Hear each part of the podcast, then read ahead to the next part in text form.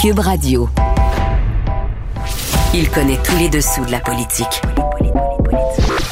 Chef du bureau d'enquête de l'Assemblée nationale. Antoine Robitaille. Là-haut sur la colline. Là-haut sur la colline. Cube Radio. Bon mercredi à tous. Aujourd'hui à l'émission avec l'historien Éric Bédard, on revient sur la controverse déclenchée par le Canadien de Montréal au sujet du territoire non cédé Mohawk et on en profite pour explorer les relations entre les Français du 17e siècle et les premiers peuples. M. Bédard suggère entre autres qu'on commémore officiellement à chaque année, au mois de mai, la fameuse tabagie de 1603. Mais d'abord, mais d'abord, c'est l'heure de notre rencontre quotidienne avec Réminado. Cube Radio. Les rencontres de l'heure. Rémi Nadeau et Antoine Robitaille. La rencontre Nadeau-Robitaille. Mais bonjour Réminado. Bonjour Antoine. Chef de bureau parlementaire à l'Assemblée nationale pour le journal et le journal. On a eu une période de questions ce matin, donc c'est l'analyse sportive de la période de questions. Commençons par l'anguille du jour. On imagine quelque chose de glissant, d'insaisissable. Donc, c'est qui? Oui, Jonathan Julien, Le ministre des Ressources naturelles. qui est comme enduit d'huile et qu'on on essaie de l'attraper en mettant les mains dessus, puis floup, ça, ça revole de tout bord de côté. Donc, c'est concernant la question du tarif d'hydroélectricité et euh, des trop perçus. Alors, après que le journal ait révélé qu'Hydro-Québec s'apprête à augmenter en 2022 le tarif d'hydroélectricité de près de 3% M. Julien a été forcé de défendre le mécanisme par lequel maintenant euh, Hydro-Québec peut augmenter ses tarifs en fonction de l'inflation et non plus en, soumettant un dossier à la Régie de l'énergie qui, elle, devait autoriser la demande d'Hydro-Québec. Alors, les partis d'opposition en ont profité, on l'a dit quelques reprises depuis lundi, pour euh, euh, justement marteler le fait que ce mécanisme-là n'était pas bon pour les Québécois. Il y a eu un remboursement trop perçu de 500 millions à un moment donné.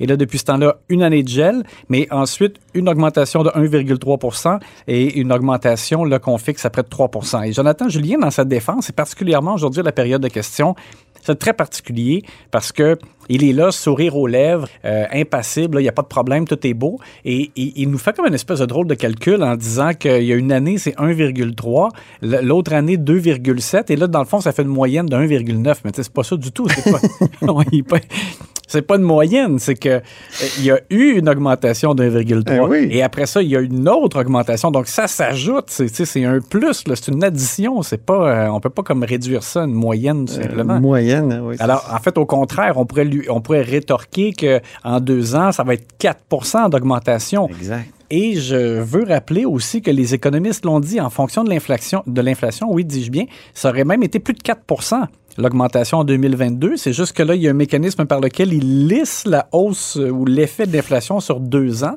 Mais ça veut quand même dire qu'en 2023, attention, là, c'est- on, on risque d'avoir une augmentation encore salée parce que c'est pas, ça semble pas prêt de, de, de s'essouffler la hausse des, prix à la consommation.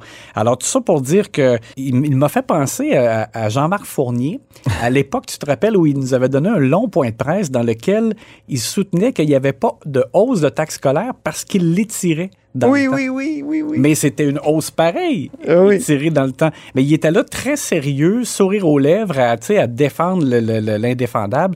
Jean-Marc Fournier excellait dans ce type de défense. Ben, alors, j'ai trouvé que Jonathan Julien au avait, Parti libéral pour. euh, oui. C'était donc l'anguille du jour. La prestation théâtrale de ce mercredi. de ce mercredi au Salon Bleu, Catherine Dorion de Québec solidaire. Et je te dirais que je, moi, j'aime le théâtre si c'est chez Jean Duceppe, là, ou à la Bordée, par exemple, à Québec. Ben mais, oui, au euh, Trident. oui, c'est ça, mais moins au Salon Bleu. Donc, Catherine Dorion qui a posé une question au ministre des Transports, François Bonnardel, sur le troisième lien. On va écouter de quoi ça avait l'air. Cependant, j'ai attendu une heure et demie qui parle du troisième lien et c'est jamais arrivé. Qu'est-ce qui se passe? Avec le plus meilleur projet, avec le tunnelier le plus big de tous les temps, qui, grâce à la coalition Avenir Québec, va sortir le monde entier du trafic pour des siècles et des siècles tout en sauvant la planète de la crise climatique? Ouh! Et juste avant, elle avait parlé de productivité en prenant Oui, une un- espèce d'accent euh, de, de vieux curé des Vieux années curé, c'est- 20. oui, c'est ce que j'avais décodé. 30. Bon, on sait que Mme Dorion est, est comédienne. Oui. Euh, mais euh, bon, ceci étant, euh, c'est ça. Est-ce que là, elle, elle a pris le, le fait que dans le discours d'ouverture de, de François Legault, il n'a pas parlé du troisième C'est vrai, c'était une absence remarquée. Et c'est quand même un gros projet. Oui, et c'est vrai que puisque M. Legault a dit que c'était euh, le moment pour le Québec de se projeter euh, dans l'avenir, Eh oui. euh, maintenant que le pire était derrière nous, alors c'est vrai bon, que c'est une, une absence là, qu'on peut relever. Il n'a pas parlé du troisième lien. C'est certain que quand nous allons faire, Rémi, notre débat sur le troisième Oui. lien, dans quelques semaines, peut-être avant Noël, hein, Oui, ça. je vais le souligner, moi, qu'on commence peut-être à, À revenir à la raison. Ben- à revenir à la raison. c'est un peu ce qu'elle a essayé de faire dire à- à- au ministre Bonnardel, mais elle a échoué euh, complètement. Oui, ben ça, au moins, je trouve qu'il y a eu quand même un échange intéressant. François Bonnardel euh, a reproché à Catherine Dorion d'oublier les gens dans son discours elle, d'oublier les gens qui sont pris dans le, le trafic le matin, euh, le, le soir au retour à la maison. Euh, donc, M. Bonnardel ramène ça aux besoins des gens, particulièrement de Lévis, de, de Chaudière-Appalaches. Et euh, Catherine Dorion, elle, elle, elle, dans le fond, elle faisait plus un numéro. Euh, mais il faut quand même souligner le fait que M. Legault s'est mis à dire à un moment donné que c'était le moins pire projet pour répondre aux besoins. Donc, on s'y- Bon, Mme Dorion euh, essayait de, de- de donner une occasion à M. Bonnardel de reculer. Évidemment, il n'a pas reculé là-dessus, mais ça a donné... C'est un peu vain, ces questions-là, Ouais. je trouve. Je sais que c'était pour souligner l'absence, mais je trouve que Catherine Dorion, euh, c'est vain de, de poser des questions de ce type-là. Il y aurait des questions précises à poser. Et je trouve que la meilleure qui a été posée sur le troisième lien, c'est quel montant on est prêt à, à mettre sur ce, ce projet-là? Et, et on n'a pas eu de réponse jusqu'à maintenant. Oui, parce que c'est ça, des fois, quand on pose une question plus précise, ça nous permet d'apprendre quelque chose, alors Ben que oui. là, visiblement, c'est une démonstration tout simplement d'ironie. Oui. Le tir à blanc maintenant de la journée. La libérale Isabelle Melançon euh, a posé des questions au ministre de l'Environnement, Benoît Charette, et elle aussi voulait faire ressortir euh, le peu, selon elle, d'ambition dans le contenu euh, du discours inaugural concernant le- le- les changements climatiques.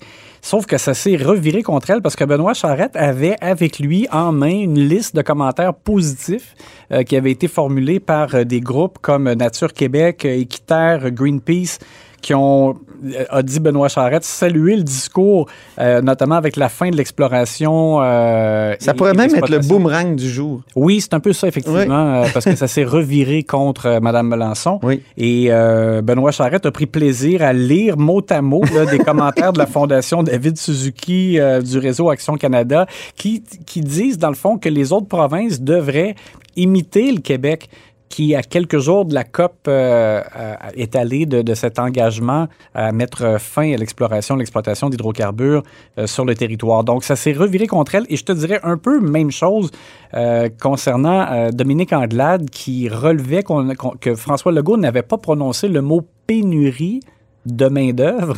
Hmm. Sauf que François Legault a parlé abondamment euh, d'un manque de main-d'œuvre, de rareté de main-d'œuvre, a parlé d'un engagement. Lui-même a eu, a eu beau jeu de dire bon, vous voulez faire du- des jeux de vocabulaire, encore un peu comme le racisme systémique. Tant que j'aurais pas dit systémique, vous allez insister, mais c'est une, réalité qu'il reconnaît, qu'il reconnaît. Oui, oui, puis il a parlé d'engagement à, à, embau- à- à trouver 100 000 travailleurs. Euh, Il a parlé de l'augmentation de salaire des éducatrices en garderie qui vise justement à rendre la profession plus attrayante. Mais ce qu'ils n'ont dit ici, c'est tout le débat sur l'immigration, dans le fond. Oui, exactement, parce que... Et, et là, il... Ben, c'est dit même, moi. Oui, oui, puis il l'a dit dans, dans sa réponse au Salon Bleu euh, que, bon, vous, on le sait, votre solution, c'est d'augmenter d'augmenter l'immigration. Nous, on a, on a une autre euh, approche.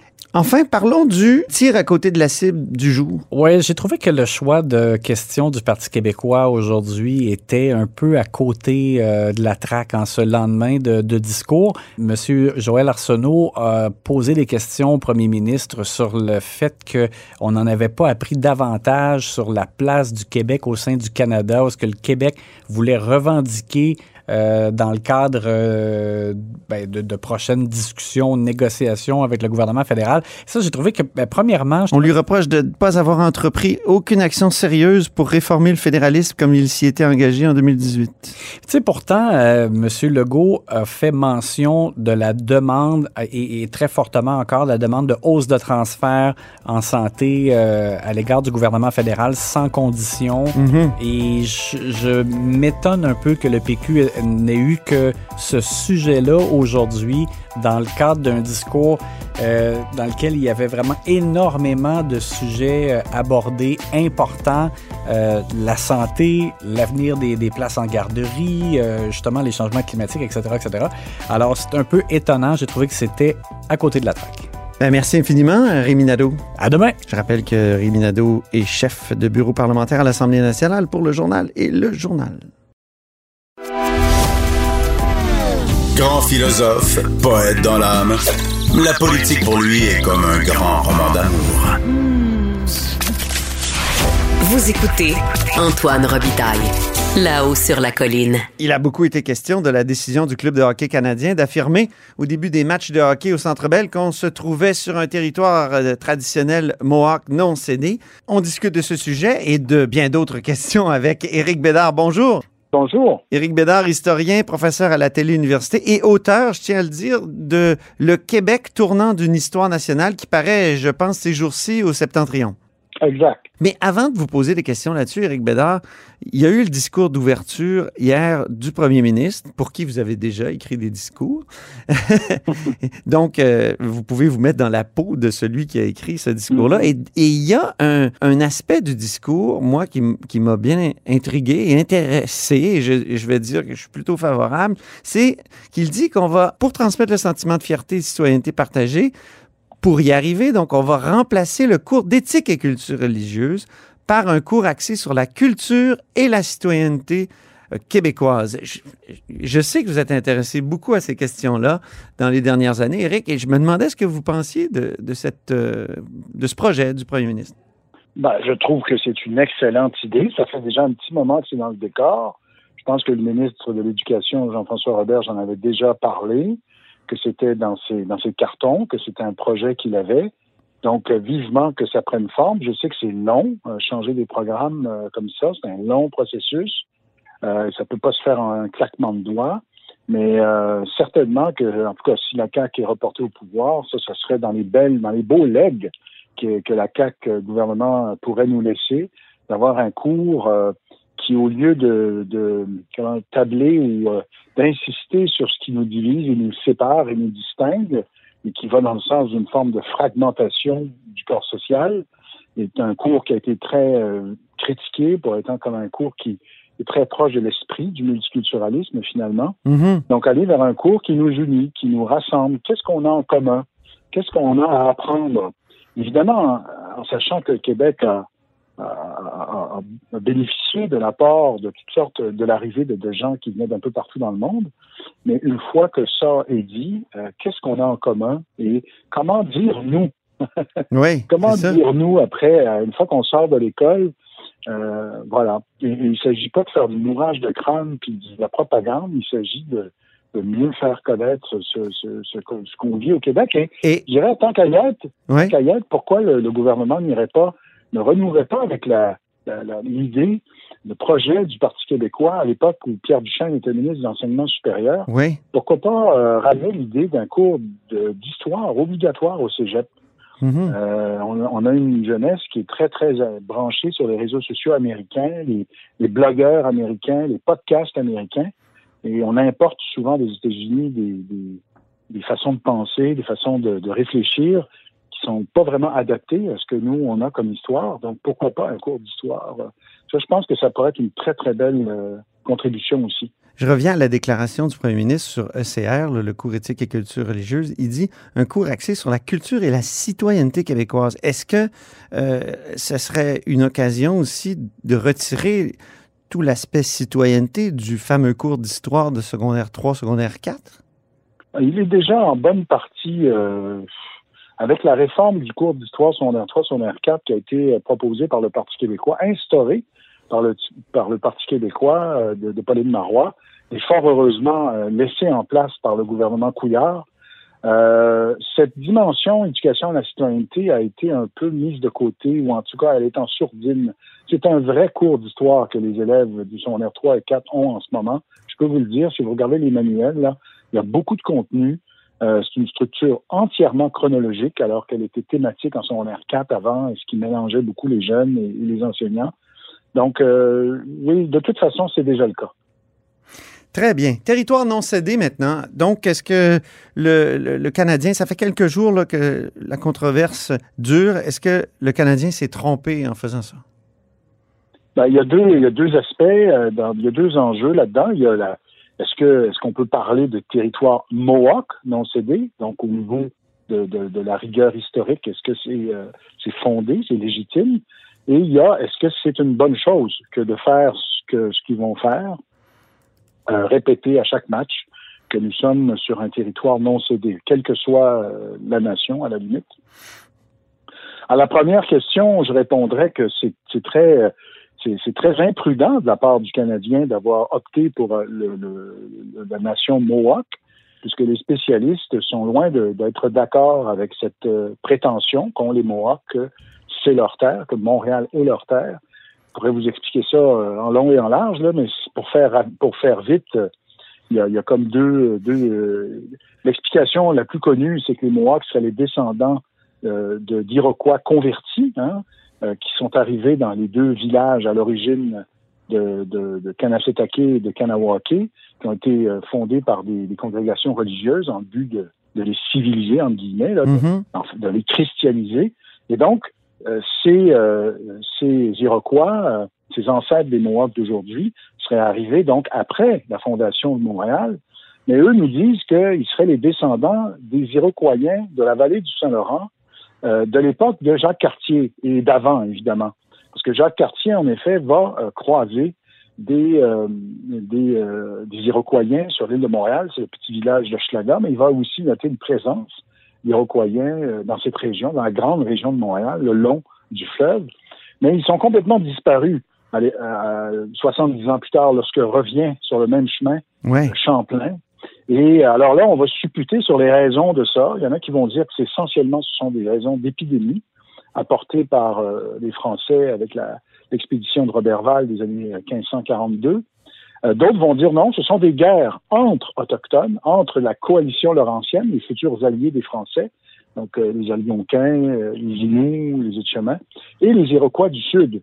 Et donc que cette guerre a été perdue par ces Iroquois et que soit ils ont été tous plus ou moins tués, massacrés, ou soit qu'ils euh, se sont réfugiés euh, ailleurs, notamment en Outaouais, mais aussi dans la région d'Albany. Et donc, il est loin d'être clair. Donc, ils étaient combien à s'être réfugiés? Est-ce qu'ils étaient 100, 200, 500? On ne sait pas, on n'a aucun chiffre. Et, euh, ce que disent aussi les spécialistes, c'est que ces Iroquois de la vallée du Saint-Laurent avaient une culture un peu distincte, n'étaient pas tout à fait les mêmes que ceux que les Iroquois, disons, de, de la région d'Albany. Euh, par la poterie qui a été découverte, par euh, la façon de compter. Euh, bon. Et donc, il n'y aurait pas nécessairement de lien. Donc, autrement dit, c'est très fragile. Mhm. Et aussi, en 1642, ceux qui circulaient sur l'île de Montréal, c'était essentiellement des Algonquins. Mhm. Beaucoup plus que. Alors donc, c'était imprudent. Et à la deuxième question, est-ce que c'est une voie de réconciliation? Je pense pas. Je pense que ça, ça, on le voit là, on en parle depuis trois jours, ça crée un malaise. Alors, soit, soit d'un côté, ça peut mettre les nations les unes contre les autres, si vous choisissez une nation plutôt qu'une autre.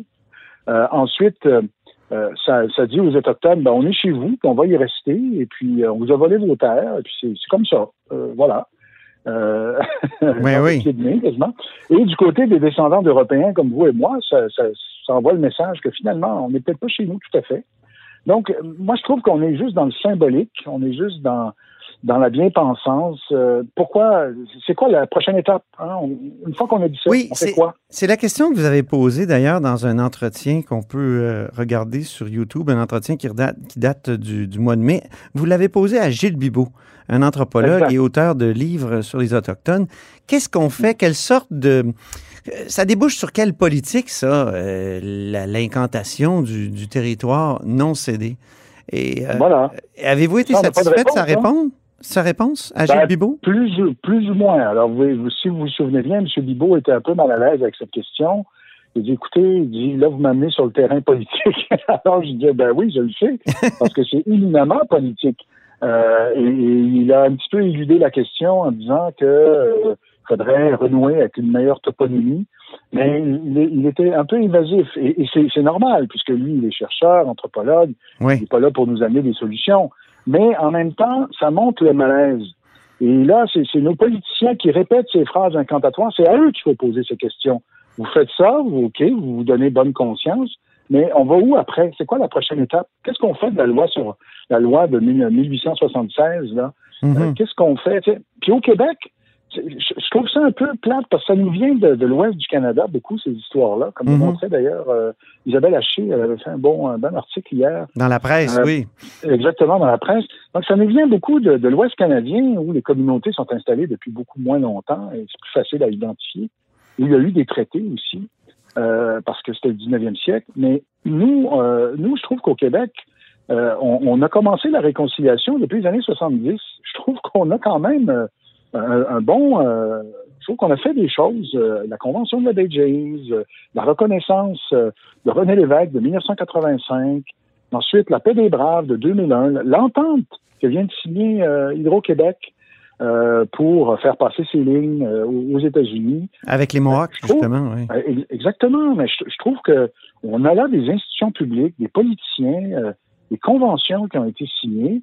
Euh, c'est pas parfait, et puis euh, c'est pas pour dire qu'on a toujours été des anges avec les autochtones, mais on, on- on a déjà. et C'est ça que j'aurais répondu si j'avais été le conseiller du premier ministre, tiens, quand il s'est fait harceler de questions là, le jour là, de la Oui. journée vérité et réconciliation. J'aurais dit, écoutez, d'abord, c'est une fête qui a été décrétée sans nous consulter par le premier ministre Justin Trudeau, fête qu'il n'a pas fêtée lui-même, d'ailleurs, on le sait. oui. Ensuite, euh, ensuite, euh, Il nous, se là, reposer sur une a- plage. Oui. Exactement. Nous, là, on a déjà, on a commencé la réconciliation. On n'a pas attendu Justin Trudeau et le Canada anglais. Nous, on a commencé la réconciliation comme peuple depuis déjà euh, plusieurs décennies avec la Convention de la Baie James, avec René Lévesque. C'était un peu son testament, René Lévesque. On l'oublie. Absolument. Mais avant de, avant de, de- de- de démissionner en 85, c'est un des derniers gestes significatifs qu'il a fait, que de faire adopter cette motion, et Mhm. ensuite la paix des braves, et, et ainsi de suite. Donc, Ouais. nous, on on- on n'a pas, on n'est pas les bras croisés, là. On n'a pas attendu après Justin, et puis, euh, et puis c'est, Les larmes. là?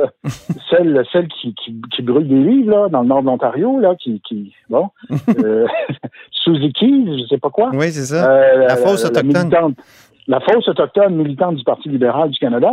Bon, alors on n'a pas entendu après ces gens-là, nous, pour, euh, pour faire des choses concrètes, concrètes. C'est très important. Euh, et donc, euh, franchement, euh, Mhm. euh, je trouve que je trouve que là. Et vous oui, dites- pas- Dans votre livre, justement, Le Oui. Québec tournant d'une histoire nationale qui paraît ces jours-ci, euh, vous avez un chapitre euh, qui s'intitule Au commencement était la fête. Donc, ça avait bien commencé avec les Autochtones et les Français. En- et il y a la fameuse tabagie, tabagie de 1603.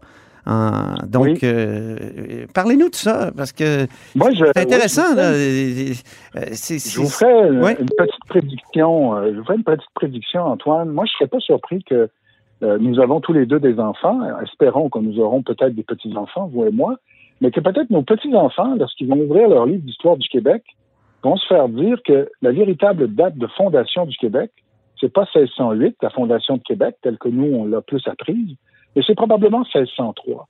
Mhm. Sans, sans 1603, sans la tabagie de Tadoussac, c'est fort à parier que l'installation des Français, de la vingtaine de Français, on se comprend, là, c'est rien, là, en 1608, autour de l'habitation Ouais. euh, construite par les hommes de Champlain, ça aurait été impossible. Denis Delage nous l'a bien montré dans plusieurs textes. Euh, l'été, à l'époque où Champlain s'installe à Québec, durant l'été, il y avait environ 1500 Autochtones qui circulaient à Québec, qui venaient pour chasser, qui venaient pour pêcher, euh, qui et, et- et donc imaginez que 20 hommes qui s'installent, euh, qui installent une cabane et qui sont dans un climat d'hostilité avec les autochtones, ça, en, trois jours ils sont, ils sont tous morts. Oui. Donc comment expliquer que les autochtones finalement ont laissé les Français s'installer, que ça s'est assez bien passé? Euh, ben il faut on faut remonter dans le temps, il faut remonter cinq ans en arrière et il faut essayer de comprendre cette, cette espèce d'alliance, scellé de façon euh, informelle, je dirais, à la manière des Autochtones, c'est-à-dire euh, en faisant une fête, euh, en partageant tabagie. le tabac, la tabagie, voilà. Ça? Et, et les Français arrivaient à un bon moment parce que les, Autochtones qui étaient à Tadoussac ce printemps-là, un peu par hasard, c'est une coïncidence, ils revenaient d'une victoire, ils venaient de remporter une victoire contre les Iroquois du Sud. Et d'ailleurs, Champlain décrit des, des scalps, euh, donc ils reviennent, ils font la fête, sont de bonne humeur, sont heureux. Et euh, aussi, euh, coup du hasard, les Français ont avec eux un interprète. Donc, c'est un Inou, un montagnais qu'ils avaient amené en France l'année précédente, qui a appris le français, donc il sert d'interprète, de truchement.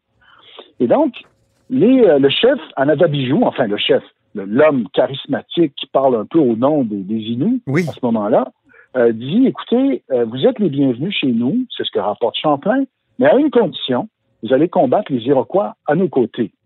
Euh, et là, ça, ça veut dire que pour les Français, ils vont être pendant un siècle en guerre contre les Iroquois avec des périodes de... Jusqu'à la grande paix de 1701. Exact. Encore là, on Jusqu'à parle de la, la paix. grande paix. Oui. Exact, exact. Et d'ailleurs, c'est une prouesse diplomatique du gouverneur Calière que cette paix de 1701, ça, on pourra en reparler. Oui. Mais, mais voyez, donc, c'est, c'est, c'est scellé. euh, et Henri IV, et la chance qu'on a, je dirais, c'est que le, le roi qui règne sur la France à ce moment-là, qui est un peu le mentor de Samuel de Champlain, c'est Henri IV. Mais Henri IV, on en a déjà parlé ensemble à votre émission, Ben oui. c'est l'homme de la réconciliation, c'est l'homme de la concorde, c'est l'ancien protestant qui se convertit pour euh, un peu acheter la paix, mais parce qu'il se rend bien compte qu'on peut pas euh. Et les Français ça, qui on sont envoyés ici sont envoyés dans un esprit de concorde. On leur demande de négocier et trafiquer aimablement et paisiblement avec les habitants du territoire. Exactement. La, la consigne Et là, je citais au texte, là, oui.